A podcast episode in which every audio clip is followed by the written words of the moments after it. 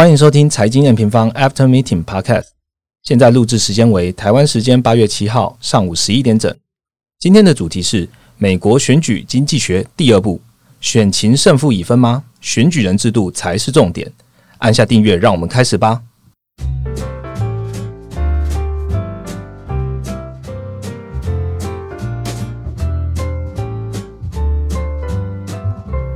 Hello，我是财经验平方的 Roger。上一次呢，我们有聊到美国选举经济学 Part One 来分析川普跟拜登两个阵营的政策比较。呃，有一个很小的故事可以跟大家分享。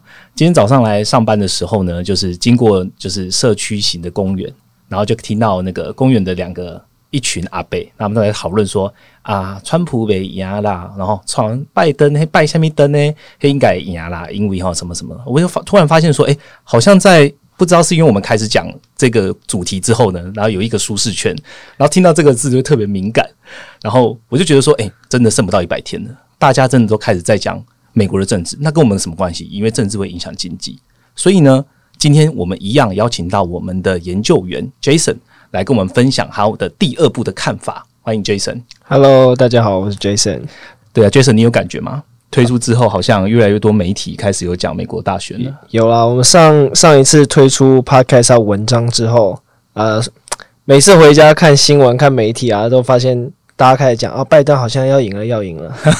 对，但其实这都是媒体他们就是捕风捉影得来的。但回到 N 平方的角度来讲，我们还是要拉一些数据，然后跟我们的一些分析，让大家知道说现在的选情到底是什么样的状况，然后跟我们接下来到底要看什么。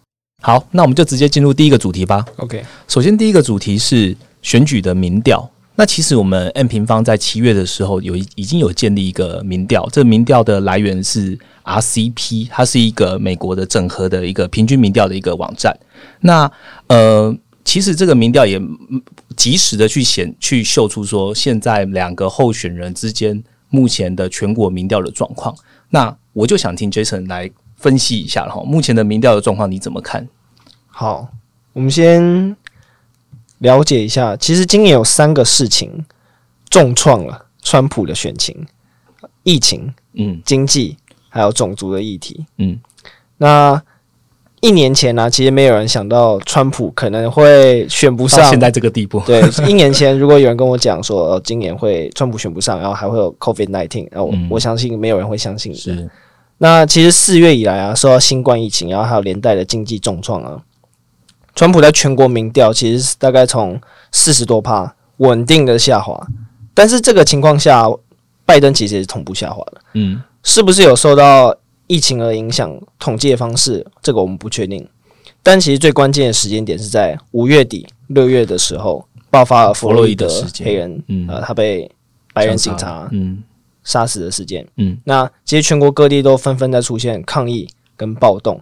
川普在这边的呃操作其实是比较不好的，他扬言要出动国民兵来镇压，他甚至派出很多呃联邦调查局的人，嗯，在抓抗议民众。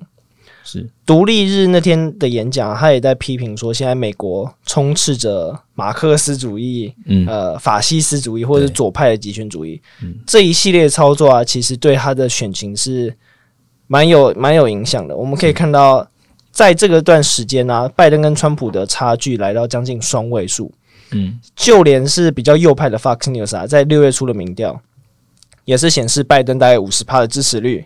川普只有三十八趴，甚至连 Fox 民调都是差这么远。因为 Fox 已经是非常支持共川普，还有共和党。对，所以我们可以看到六月的时候，其实差距有明显拉大。嗯，我们上一集应该也有讲过，就是如果明天就办选举的话，嗯，拜登的赢面很大。虽然说这两三个月还是会有很大很大的面数，嗯，不过其实八月初以来，大家。可能会发现到有些民调差距开始在缩小，对，像是呃前几天我来看 M 观点的时候，嗯，他就有发一篇文章提到上一个礼拜吧，有有一个有一个民调叫 Emerson College，嗯，拜登跟跟拜登跟川普的民调就已经收缩，呃，这差距收缩到四趴左右，嗯，最新的几间民调像 Hill 也是收缩到三趴，所以其实呃有两种解释啊，一种就是疫情跟经济的影响。啊，疫情、经济、种族的影响，慢慢弱化了，弱化了，正常化一点。嗯，当然还有一个可能就是川普的选民被激化了，被激动到 啊，一定说我们我们不能再沉默了。是对啊，但不管怎么样，我们刚刚谈的这些事情，是我们刚刚谈这些数字是全国的民调。对，但民调全国民调会有一些盲点。嗯，第一个，就像我们刚刚说，每一间民调会有自己的立场，右派的可能是 Fox News，嗯啊，CNN。可能相对来说比较倾向民主党。嗯，每一间民调跟民调机构都会有自己的立场，嗯会影响到结果。嗯，第二个，我们刚刚说的 Real Clear Politics，它是整合各间的民调数字，所以会有因为会有平均计算的问题。嗯，它可能会忽略一些呃先行反转的趋势。对，这是 Real Clear Politics 的一个小缺陷。嗯，那第三个就是很复杂的问题啊，就是包括民调到底准不准？因为民调是用抽样，可是这个抽样是不是真正随机？你用手机还是用电话，都会有所影响。所以民调抽样方式是有受到质疑的。嗯，在第四个，其实最重要的就是美国的选举制度跟我们的想象不太一样。你看全国民调会漏掉一些。呃，关键的因素。嗯，其实刚刚 Jason 已经讲到一个重点了。美国选举的制度其实不是全民普选就能决定出总统。对，那最重要的就是呃选举人制度。那其实选举人制度，我觉得今天这个 p a c k e t 就请 Jason 再帮大家来介绍一下，到底什么是选举人制度。而且我们常常听到有蓝州、红州，甚至最关键常听到摇摆州。那这样子的状况跟选举人制度，请 Jason 帮我们解释一下。好好。那大家可能会，大家多多少少都记得四年前，二零一六年的时候，呃，希拉蕊当时跟川普打对台嘛。对，希拉蕊当时真的算是气势如虹啊，因为他当时已经是呃奥巴马时期的国务卿，嗯，出了一个奥巴马史上第一位黑人美国总统。对，接下来大家都以为要出史上第一位女性总统了。对，所以他那个时候算是声势非常的高，但大家都知道最后发生了什么事情。嗯。选举的结果是这样子：希拉蕊其实在全国普选拿到六千将近六千六百万票，川普只拿到六千三百万票。但川普怎么赢的？他其实是靠一个选举人团的制度。我们接下来我们等下会介绍川普的选举人团票，他拿到三百零四张，超过希拉蕊两百二十七张票。嗯，最后就成为了美国第四十五任总统。嗯，那其实川普不是第一次。发生这种全国普选民调，全国普选赢，民调输，呃，全国普选输，民调输，但是选举人团票赢的总统，历史上发生五次，川普是第五位。那在前一次就是呃两千年的小布希，嗯，在前三次都是大概十九世纪非常非常老的总统，所以呃，他发生过，但非常少次。嗯，所以其实用历史来看是非常罕见了。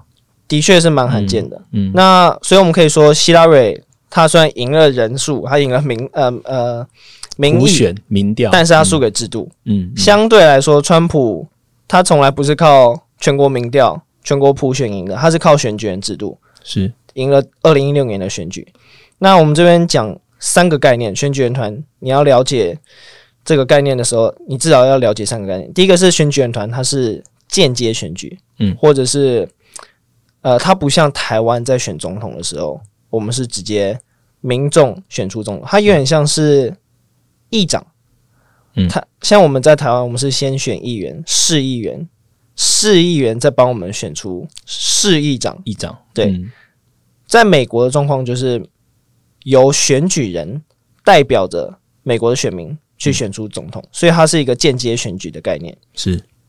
你可以想到选举人就像是一个机器人，会帮你执行你的 投票意志。嗯，OK，选举人团怎么产出了？我们等一下再讲。嗯，第二个概念就是所谓的赢者全拿。嗯，这个概念有点像是假设说，今天拜登在加州拿到相对多数票，拿到超过五十五十趴的票数，是加州所有的选举人团票都会灌给呃拜登，也就是现在加州选举人选举人。票是五十五票，对。如果他拿过超过五十 percent，对，五十五票都属于拜登。没错，没错。唯一的例外是缅因跟内内布拉斯加州，他们里面可以分歧，对，只有这两州是例外，其他全部都是赢者全拿。嗯，第三个概念就是，那每一个州他们有多少张选举人票？是每一州的选举人票数是等于参议院加众议院的人数。那参议院每一州都是两票，众议院是按照人口比例。所以像我们刚刚说的，加州就是五十三张众议院的票，嗯再加上两张两张，参议院的票，所以加州就有五十五张。纽约也是一样，纽约有两两张参议院的票，二十七张众议院的票，所以纽约就有二十九张选举人票。嗯，全美总共有五百二十八张票，嗯哼，代表你要怎么赢？这边有两个重要数字，第一个就是五，我刚刚说五百二十八，全美五百二十八张票，你只要拿超过两百七十张半票，嗯你就是总统。那我们刚刚说，川普二零一六年的时候，他拿了三百零四张选举人票，是因此他成为最后二零一六年的总统。嗯，那我好奇问一下，那每一个州到底要怎么选出所谓的选举人团？OK，其实美国宪法只有规定啊，你每周要有选举人团，嗯然后要有选举人团来代表选民去投票，嗯，但没有规定每一周要怎么去产生，所以每一周的规定是不太一样的。那大部分的状况就是，呃，每个政党你在各州推出总统候选人的时候，嗯就会顺便推出你的选举人。那、嗯通常他们这些人都是长期为该政党服务的忠诚党员。嗯 OK，所以事实上每每一个州他选举他他选举人团的产出方式都不太一样。了解。那其实听起来，选举人他是依据民意而选出来的选选举代表人，对所以他应该要 follow 民意。那我问一下，如果说今天这个州他们选择的是民主党，最后选举人这个人去投了共和党的总统候选人，这样子是可以的吗？这个就是美国政治还有美国投票制度非常 tricky 的地方，tricky，甚至很畸形的地方。那刚刚说，其实这个就是所谓的跑票嘛，就是我、嗯嗯。我相信我的选举人五十五张票，假设说我在加州的话，五十五张票都会投给拜登或者川普，是。那他有没有可能跑票？对，事实上这个是一个专有名词，叫失信选举人 （faithless elector）、那发生过，历史上出现了一百六十五位。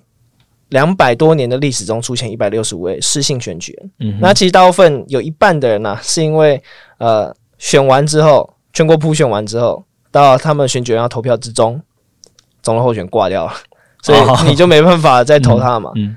那也有发现，也有出生过呃弃票，但剩下的就是因为个人选择而跑票，像是其实二零一六年的时候，呃就有选举人不愿意投给川普或希拉蕊，嗯。而有七位候选人拿去把票拿去投给其他人。，OK，那其实为了避免这种跑票的发生啊，嗯。因为你都已经相信选举人会帮你投票了，结果他还跑票，是。这个事情是非常的诡异。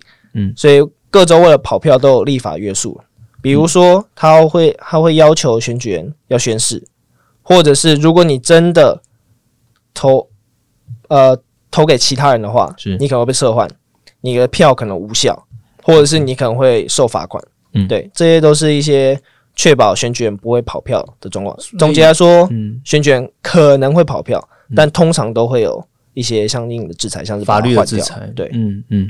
好，那我我其实刚刚算了一下，你呃，Jason 刚刚说全美的选举人大概五百二十，呃，就是总共有五百二十八张票，是它是偶数诶、对那偶数的情况下，如果刚好出一个平票，对。那整解呢？如果像是刚刚说的，理论上来说，赢者全拿的状态啊，不太会平票。嗯嗯嗯，但是因为我们刚刚说有可能跑票，对，那就变数真的有可能出现平票的状态，非常的少数了。那这个也是一个非常小的、非常很很很冷的、很很冷知识。嗯。如果跑平票的话，众议院来选总统，参议院来选副总统，哦是这样。哦，那更 tricky 了。哦。嗯。众议院是按照人口比例嘛，嗯。按照人口比例选参议，呃，选众议员，所以加州的众议员人数最多。但是在这个情况下，众议员一周只有一票，所以加州跟纽约跟阿拉斯加都只有一票。嗯你拿到二十六张票，美国五十州，你拿二十六张票，你就是总统了。了解。对，这是一个非常、非常神奇的制度啦。但我相信历年来从来没发生过吧？这个应该是没有发生，嗯没发生几率真的太低太低了。对对对 OK，好，我们刚刚其实介绍了目前的全国民调，然后选举人制度。那呃接下来我们第一个单元呢也介绍到这边那接下来我们就听第二个部分喽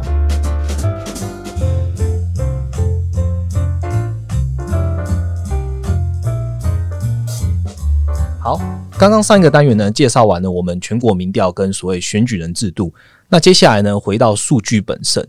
我们其实除了全全国民调来看之外其实还是有很多的数据可以在这个美国总统大选期间，可以让我们的用户跟听众一起来做观察跟追踪。那我们刚刚其实有讲到所谓蓝州、红州，甚至是摇摆州，应该有很多是要以各州以州为这种单位来看这样的一个数据民调，对吗？是，嗯，如果以如果你去观察各个州，尤其是关键的摇摆州，你更能知道选情的结果会怎么样发生。不过我们拉回来一点，什么是蓝州，什么是红州？嗯，可能有些观众不知道，呃，蓝色其实是民主党目前的代表色。红色则是共和党的代表色，嗯，民主党就是拜登的政党，是川普，川普是共和党，OK。但这个习惯呢，其实是在两千年之后才建立的。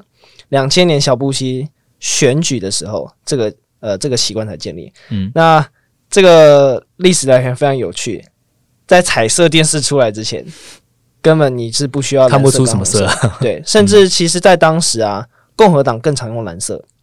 哦，民主党更常用红色，因为民主党相对来说比较偏社会主义，嗯，或者比较偏 liberal。那个时候红色其实是比较像是社会主义的，对，比较像是民主党的颜色啊。是。两千年的时候啊，《New York Times》还有《USA Today》，他们率先用红色来代表共和党。嗯，理由非常的简单，红色是 red，Republican 是共和党，所以两个都是 R 开头，字母一样，就是这么简单。所以这只是一个习惯而已，但是大家就。呃，过去二十年来都沿用这样子的颜色，是 OK。那所以传统的兰州或所谓的民主党的铁票仓，嗯，主要分布在东西两岸，像是加州啊、纽约、纽泽西，或者是华盛呃呃华盛顿州。这个华盛顿州不是 Washington D.C.，是西雅图的，是呃的那个州。嗯，OK。啊，像那像是传统的红州的话，共和党的铁票仓就比较分布在。美国的中西部还有南部，南部像是德州啊、亚利桑那州，呃，亚利桑那州就是呃凤凰城太阳队凤凰城的所在地。OK，还有像乔治亚州，嗯，呃，密西西比州、路易斯安那、奥克拉荷马这些比较偏向农业、传统制造业、传统工业的一些州州别。嗯，不属于传统蓝蓝州跟红州的，我们就称之为摇摆州，因为这些地区他们的。呃，选民结构相对来说比较平均，不会完全偏袒民主党或完全偏袒共和党。嗯，这边我们跟大家讲三种摇摆州。嗯，这三种摇摆州也会是接下来未来三个月非常需要关注的这个选战地区。OK，第一个叫做铁锈带啊，我们上次有讲嘛，铁锈带。来来来，平反一下，平反一下。宾州、嗯，密西根州还有威州。那宾州的话，就是费城七六人的所在地。密西根、底特律活塞队所在所在地。那威州的话，威州就威斯威斯康星州。嗯，之前郭董说很红的，啊，郭董说要投资，对对对，然后投要投资那个富士康嘛，在那边。然后还有呃密尔瓦基公路队。嗯嗯，这三个州为什么叫铁锈带嘞？其实他们是一九四零年代汽车制造业的工业重镇。那随着一九七零八零年代美国的制造业开始出现空洞化，产业外移，这些地区的人民。呃，受到严重的经济打击，尤其当时当地很多的呃比较偏高龄嗯白人劳工阶级，他们的生活水准都明显的下降。蓝领这一种的，没错没错。那他们在二零一六年的时候，其实就是川普胜出的关键。这三州传统的民主党州，嗯，跑去投了川普。共和这边，嗯。当时希拉里以为威斯康星州稳到不行，他甚至没有去那边做集会或是演讲，因为他认为就是他的红州，他认呃 认为就是他的蓝州，他以为他一定稳稳的拿，对对对，结果这三州都跑掉了。哦，其实我姑姑就是住在密西根，她她也不敢相信，呃，川普竟然在二零一六年变天，对，所以呃，铁锈带。非常非常的关键，这三州，宾州有二十票，密西根州有十六票，威斯康星州有十票，嗯，加起来就有四十六票，嗯，所以这就是为什么当时川普会反败为胜的一个关键。但他现在处于一个蓝转红的阶段，嗯嗯。当然，拜登其实是这边有趣，拜登是费城出生的人，他小时候就是出生在费城，那他也很有可能又会在这一次拿回宾州，拿回宾州。OK，嗯。所以铁锈带是一个关键的地带。嗯，第二个关键的地区，所谓的阳光带，嗯，包括亚利桑那跟德州。那先讲一下阳光带是什么？其实阳光带是几乎整个美国南部北纬三十八度以下都可以叫南光呃阳光带，所以像是佛罗里达、呃加州的南部，然后还有一些像是阿拉巴马州，这些都算是阳光带。但是我们今天特别聚焦在亚利桑那跟德州，这两州都是共和党的最大票仓。德州三十八票，嗯，亚利桑那十六票，所以加起来。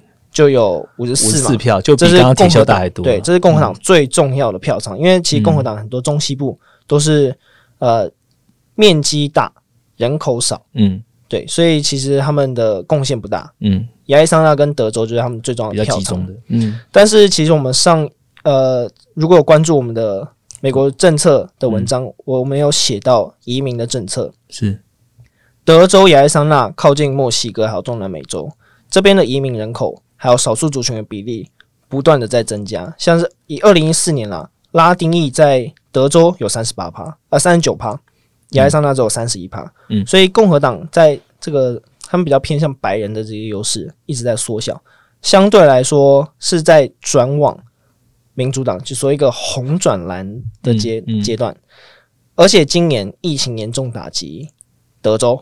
非常非常严重的打击，所以拜登又出现了有没有可能翻盘的可能性呢？其实拜登今年第一个竞选广告啊，就是电视竞选广告，就打在德州。他他用那个广告在讲说，呃，这个病毒虽然很强悍，但是德州更强悍。OK OK，来试图打呃，试试图打动德州啊，好有目的性的广告，非常有目的性，而且非常。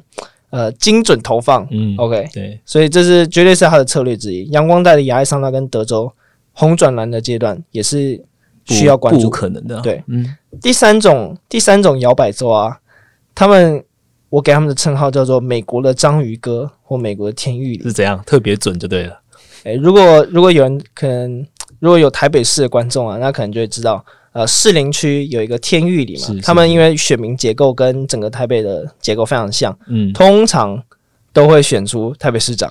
虽然上一次没没有选没有选中，But anyway，他们的预测能力很高。嗯，美国有两个州就是这样子，一个叫佛罗里达，一个叫 Ohio，俄亥俄州。俄亥俄州就是克利夫兰，LeBron James 的出生地。OK，佛罗里达二十九票，Ohio 十八票。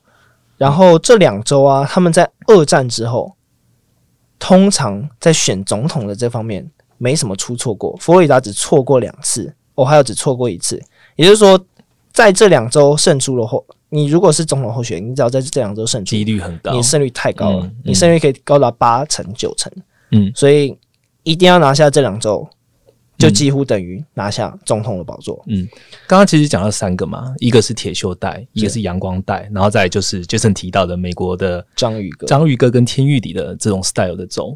那这三个看起来都是这两位候选人积极要去攻城略地的州。对，那这样子我们可以收敛一下，川普的目标跟拜登的目标是什么吗？好，如果。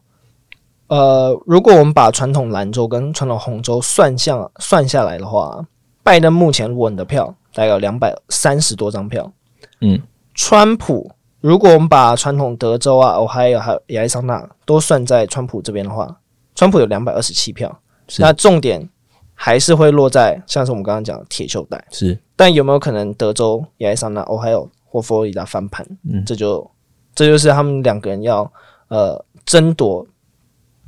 争夺的宝地啦，那所以我们可以这样总结：拜登的目标就是在新旧女朋友之间的选择，新女朋友就是阳光带。如果他想要颠覆德州，或者他想要颠覆亚利桑那州，这会是他的一个目标。标。嗯，那旧女朋友就是他要拿回，嗯，希拉里当年输的铁锈带，的铁锈带，三个铁锈带，密西根，嗯。然后宾州还有威州，如果拿下这两这三个，但当然一定他的票数至少两两两百七十八张票，一定是选过了。OK，那川普的目标其实很简单，就是要告诉现在的女朋友，他还是一样好，他要巩固 Ohio，巩固佛罗里达，巩固 Texas，巩固 Arizona。嗯，所以这这就告诉我们，其实选战也是像极了爱情，好贴近，其实是。OK，观众会不会想说，Facebook 已经没人看到了，结果听 Podcast 还是一样听到这个字，还是一样有这个字哇？OK，那我们这样提到了，刚刚除了民调之外，还有摇摆州、兰州、红州的状况。那其实不只是跟呃民调它有绝对关系，其实跟施政这一块，对川普来说也是一个很重要、很重要的一个 indicator。嗯，那。Jason 能跟我们分享一下川普目前的施政跟他的施政支持度，我们是怎么看好？我们 A 明方的文章常常讲说，川普的亮点在于他的经济盘嘛。是，川普过去这四年，嗯，扣除当然扣除今年啊，失业率最低，嗯，薪资成长率很高，嗯，通膨通膨没有起来，经济呃股市创新高，所以他的经济牌，他在经济的施政牌，呃，经济的满意度非常之高。但其实，如果我们去观察所谓的施政满意度，嗯，施政支持度，这也是说整体的，川普可以说是美国历史上最不受欢迎的总统。那为什么我们要观察施政支持度啊？嗯，美国有个权威的民调机构叫 Gallup，盖洛普，嗯，他们发现呢，一九二零年代之后，施政支持度超过五成，是个非常重要的指标，是现任总统能不能连任的一个指标。那其实它的背后的直观概念也很也也很简单，就是你如果你如果选上之后，然后人民不满意，你市政支持度一直在低，一直在掉，你也不能选上下一对，你连任很很难。嗯，对。那我们可以发现，川普过去四年呢，非常有趣的是，他一上任，他的市政支持度就不到五十趴，这是一个有点像是呃新车一落地就掉五 就打五折的概念。嗯，这四年呢。经历过这么多事情，像通俄门啊、弹劾案啊、新冠疫情，然后国内这样抗议动乱，嗯，他的民调一直都处于大概在三十七趴到四十三趴之之间震荡，嗯，一直都没有超过五成，所以可以算是我刚刚说的美国最不受欢迎的总统。当然，呃，这跟这有没有跟民调机构或是选民的一些偏见有关，这个我们不太确定。但整体施政支持度啊，它其实一直都是不高的，always 都是不满意度大于满意度。不过有趣的是，它的经济的支持度通常都是很高很高的。嗯，不过我们之后我们会发图表嘛，我们会我们会把这个数据建在网络上。对，大家也会发现最近经济支持度也在一直在下滑，这也是它非常今年。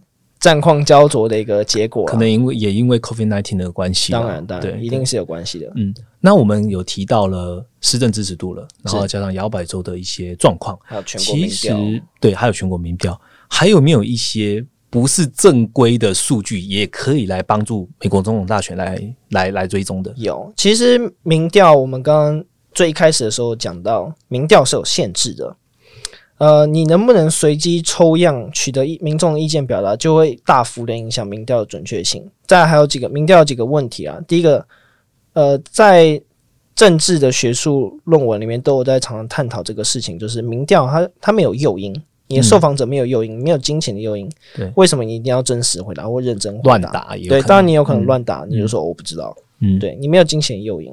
第二个是，其实你有可能会受到诱答的方式，如果。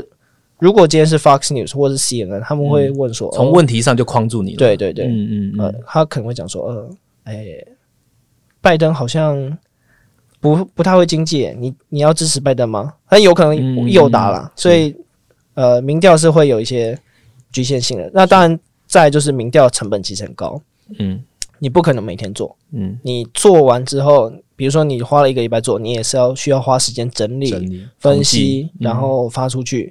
OK，所以民调成本高，你不可能每天连续做。在第四个就是现在手机跟网络都很普遍，你如果用传统市话来做民调的话，能不能呃非常的随机抽样到所有的民众，这也是有问题。所以民调其实是有局限性的。那相较来说，这就是我们要跟大家讲说，还有什么数据可以告诉我们？那非常有趣的是，其实赌盘哦。竟然是赌盘，政治赌盘，嗯，或所谓的美国，他们其实叫预测市场啊，讲好听一点叫预测市场，prediction market，其实就是赌盘啦。那这个赌盘有点像是像运动博彩嘛，你可能会赌说哪一个队会赢，一样的政治你也可以去赌。那赌盘为什么好嘞？为什么他们相对来说跟或是跟民调一样有预测能力，是因为其实第一个我们刚刚讲到，你是赌盘的时候，你就有奖励。你如果赢了，你如果猜对了，那你会有金钱奖励，你会有更有动机去做正确正确的选择。没错，嗯嗯。再第二个是，它既然是赌牌，它既然是一个交易，它可以全年无休，二十四小时，随时告诉你最更新的资讯。嗯嗯，它相相对民调来说更及时。在第三个是，其实它可以反映出民调的资讯。嗯，你如果今天是赌盘的交易人，你会去看民调的结果。嗯，然后再把这个概念、把这个资讯整合到你在赌盘的交易的过程，因为像是我们在做交易嘛，我们在做股市，在股市做做交易，先做一些基本面的分析。没错，没错。嗯，然后你可能再会去整合这些资讯。是是。预测市场其实在美国非常的，在欧美国家非常的发达。像是一九八八年，爱荷华大学就率先成立了一个叫做 IEM Iowa Electronic Market 爱荷华电子交易市场。是，这就是目前美国政治选盘非常重要跟发达的一个地方。嗯，当然，就我们刚刚说，这这个选举的胜率啊，赌盘的胜率只能做交互参考。是。对，因为其实赌盘当然还是有错过，嗯，比如说脱欧的时候，当时的选举赌盘很多都没有赌到，嗯嗯，都没有都没有压对。是，OK。那赌盘胜率我们之后也会整理在我们的网站上面，告诉各位最新的状况是如何。OK，那呃，刚刚 Jason 提到的各个数据呢，基本上我们在八月十号，呃，这一周除了会有完整的选情的分析。然后变成一个部落格文章之外，我们会把我们也会把刚刚所有的内容、所有的数据建在我们的 M N 官网。所以呢，欢迎各位听众或是用户来我们的官网来跟我们追一起追踪这个数据哦。那以上呢就是我们第二个主题的内容。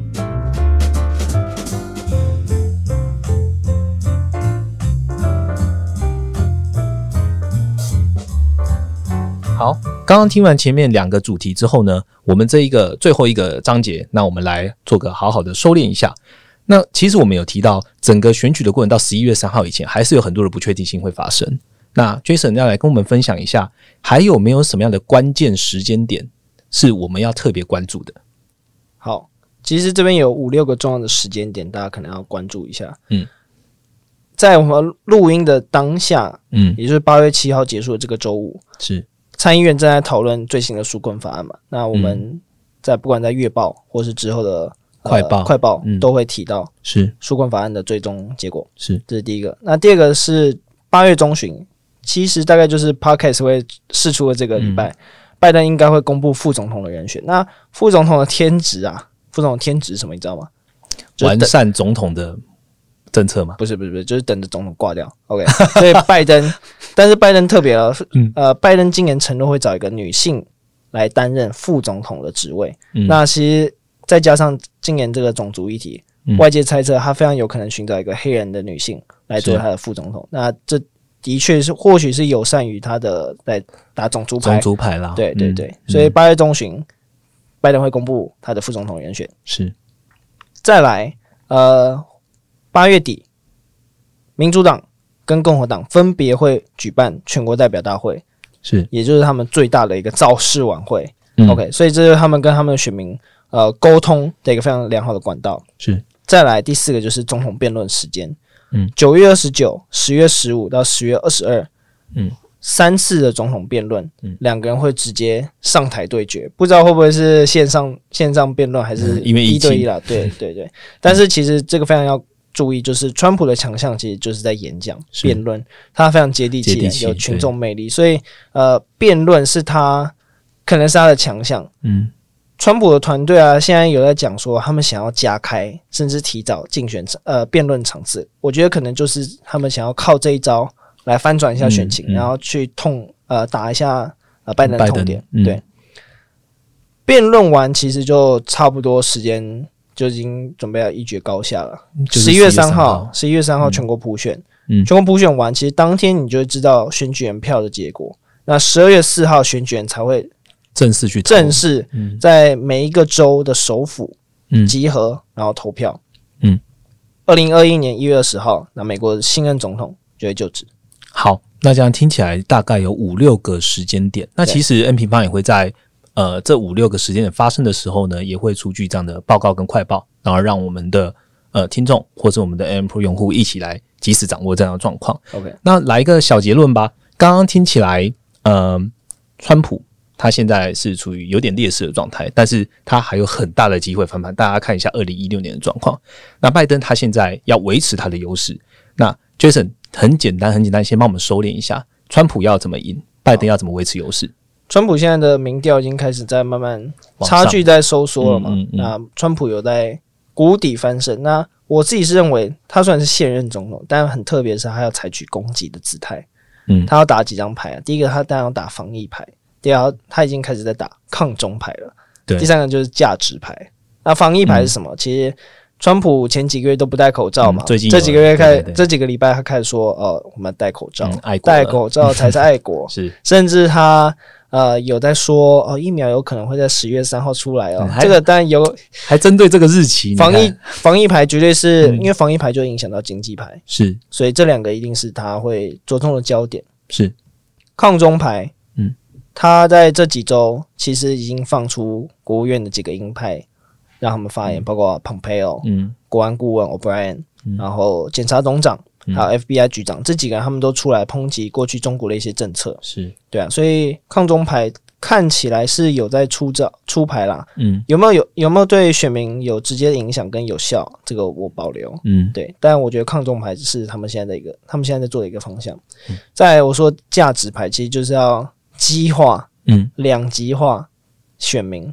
然后他巩固自己的铁粉，那铁粉在意什么呢？他们在意枪支议题、永枪，嗯，他们在意非法移民，他们在意传统制造业有没有办法回流美国，是。这些是川普原本的铁粉就在意的事情。也就是说，他要把疫情搞好，经济搞好，把他们原本在意的价值观对巩固好，是。这是川普必须要做的一些事情，而且是要非常积极的在做一些攻击。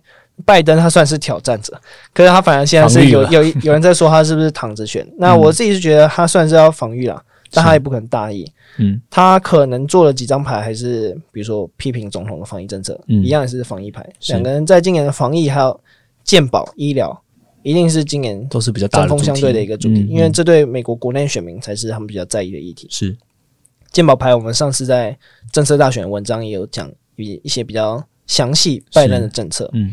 那有没有可能拜登继续打种族牌？我觉得是有可能，因为我们刚刚提到他可能会选一个黑人的女性的副总统来作为他的副手。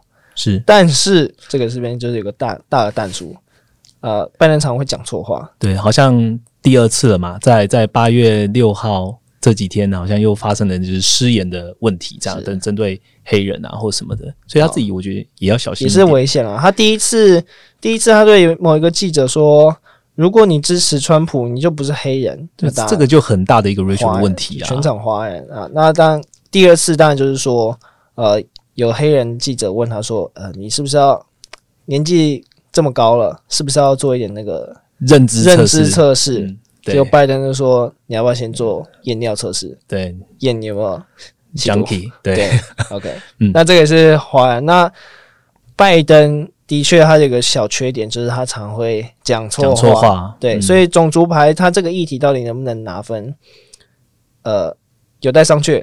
但我自己是觉得，如果他可以靠一个好的副总统，是是有可能在这个这个地方，相对川普还有 Mike Pence 副总统，嗯，两个人都是老白男，对，比较有优势了。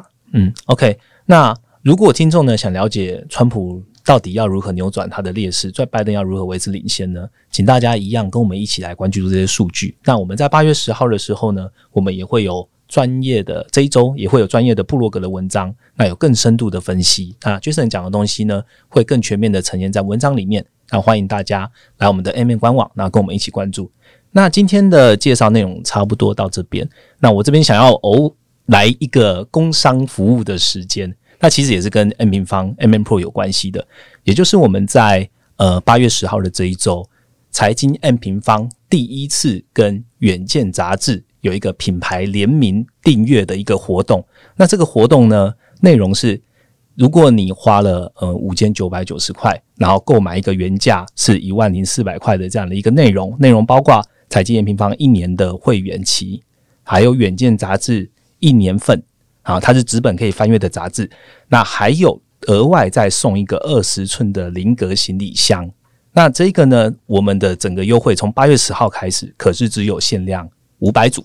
所以呢，欢迎有兴趣的听众，或是还没有加入成为 AM Pro 的用户呢，在八月十号这一周，赶快到我们的官网上面来，然后来参加这个活动，然后即立即订阅。那我们这五百组做完之后呢，就是这是一个限量的，所以欢迎大家就是立即来跟我们做订阅。那以上呢，就是我们本集制作的内容。所以呃，如果听完之后觉得不错呢，麻烦各位呃听众可以在下方按五颗星。那有任何问题呢，也可以到我们的下方留言，或是到我们的 A N 官网让我们知道。那本周的节目就到这边喽，谢谢，拜拜，拜拜。